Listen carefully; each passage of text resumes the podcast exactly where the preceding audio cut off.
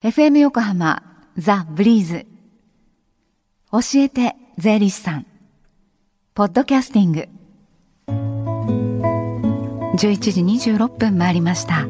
火曜日のこの時間は私たちの生活から切っても切り離せない税金についてアドバイスをいただきます。スタジオには東京地方税理士会の平山紀美子さんです。平山さんメリークリスマスメリークリスマス 今日はどんな話題でしょうか？はい。今日はですね、えー、実はあの税理士会で税の作文を夏夏休み期間中に募集してるんですね。はい、でその応募していただいたその税の作文の中から、えー、優秀作の作文をご紹介いたします。はい。まあ受賞受賞された すいません、えー、受賞された中学生による朗読でご紹介いたします。はい。はい。この税の作文改めてどういうものなのかというお話をじゃあ先にお願いします。はい。はい、えー、税理士会では、えー、小学生とか中学生を対象といたしました租税教室を開催してるんですね。はい。それでその租税教室なんですけど。えー、マリンとヤマトの不思議な日曜日っていうビデオがあるんです。はい。それでその中で税金はどうして納めなければならないのかとか、税金はどのように使われているのかとかね、はい、税金がもしなかったらどんな事態になってしまうのかっていうのを、うん、えー、まあいろいろ説明させていただいてるんですよ。はい。それでえ実はあのジュラルミンケースに1億円を実は用意しましてね、はい、それで持っていくんです。はい。そしたら子どもたちが「わあすごい!」とか言ってすごいんですよね。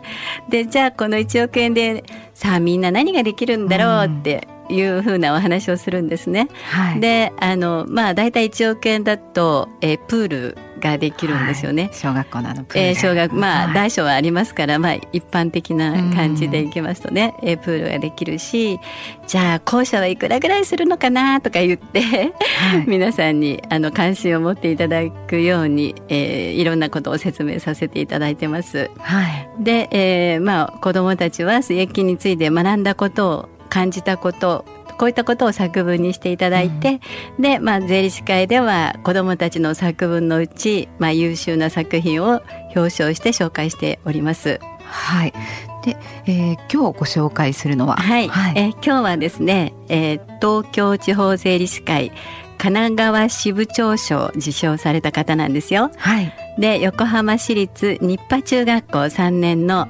吉岡秀美さんの作品です。はい。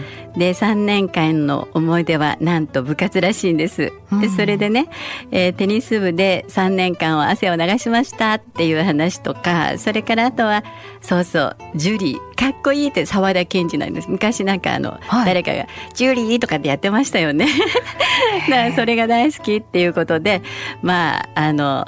そういう、えー、秀美ちゃんなんですけれどもね。はい。はい、じゃどんな、ね、作文を書かれたのか、はい、これはご本人の朗読でご紹介します。はい、よろしくお願いします。落書きから考える税横浜市立日波中学校。三年二組吉岡秀美。初めて担任の先生に呼び出しを受けました。放課後校庭で部活動中の私は2階の教室のベランダから大声で、教室へ来いと言われました。理由は私が机に落書きをしたからです。私は落書きを消し、教室中を掃除し終わるまで部活動に戻してもらえませんでした。さらに家に電話をすると言われ、部活の顧問の先生にまで知らされてしまいました。私は家に帰り、部活動を半分できなかったことと、この後電話がかかってくることを母に話しました。すると母はすぐに私に「それは秀美が悪いんだから怒られて当然でしょ」と言いました。また祖父まで「公共物遊んだな。自分の机じゃないぞ」と呆れた顔で言いました。学校では担任の先生に怒られ顧問の先生にも怒られ家では母と祖父に怒られ散々な一日でした。私は自分の机に落書きをしたことがそんなに悪いことだろうかと不思議に思いました。でも祖父に自分の机じゃないと言われたことでなんとなく納得し反省しました。今回税金についての作文を書くことで自分の机じゃないという言葉を再確認しました。あの時祖父は公共物と言いました。学校の机や椅子は税金が使われている公共物なのです。私たちの暮らしと税金によると私たち中学生1人当たりに使われる1年間の教育費は約97万9000円です。100万円近くにもなる費用が税金で賄われています。私たちが使っている教科書理科の実験道具体育の道具など公立の学校にある多くのものに税金が使われています。学校だけではなく町でみんなが利用するさまざまな公共施設も税金で作られています。その他にも私たちの生活や安全を守る警察や消防の費用福祉や医療費の負担など世の中のために国や市町村がしてくれる仕事も仕事の費用も税金で賄われているそうです。私たちは税金で作ったものに囲まれて暮らしているんだ。と思いました。つまり私たちが豊かで安心した暮らしができるように国や都道府県市町村はいろいろな公共サービスを行っています。このために国民が納めている税金が使われているのです。税金といえば働く大人だけのものと思っていましたが普段何か物を買うたびに私たち中学生も払っている税金がありました。それが消費税です。私たちは義務教育を含めた公共サービスという形で税金を使ってもいるし消費税という形で税金を納めてもいるのです。机の落書きという小さな事件でしたが税金について考えるきっかけとなった出来事でした。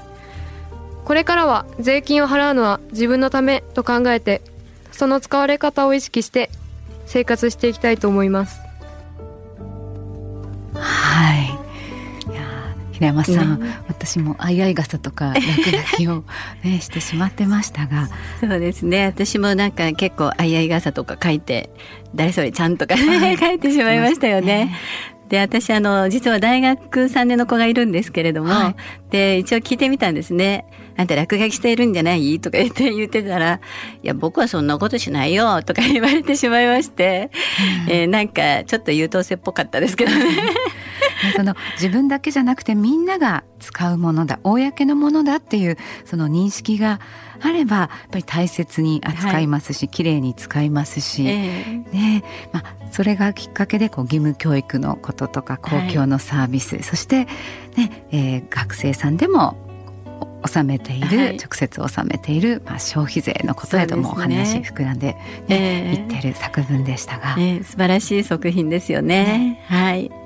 で今朗読していただきました吉岡さんにこの作文を書く前とね後では税に対する考えが変わったかどうかちょっと聞いてみました。はい、はい、消費税が増えるっていうのを知っててああ税金ってちょっと嫌だなって思ってたんですけどこういうふうに作文を書くときに調べたりしてあちゃんと私たちのために使われてるんだなって思いました。はい。素晴らしいですね。横浜市立日波中学校3年生吉岡秀美さんの作文をご紹介しました、はい、で番組では今後も他の優秀作もご紹介する予定なんですよね。えそうですね、えー、税理士会でも引き続き租税教室税の作文に力を入れていきたいと思っております、はい、よろしくお願いします。この教えて税理士さんポッドキャスティングでも聞くことができます。ブリーズのホームページまたは iTunes ストアから無料ダウンロードできますよ。ポッドキャスティングでも聞いてみてください。平山さんありがとうございました。ありがとうございました。教えて税理士さんでした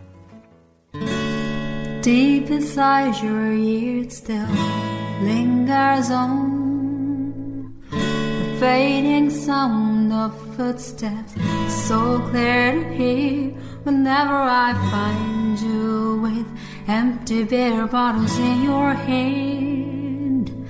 I see someone four years old staring back at me. Once you told me you don't know who you are. There are pieces of you lost somewhere along the way. You've been searching hopelessly in a wrong place. Cause they have always been with you from the very start. So many years you haven't been yourself.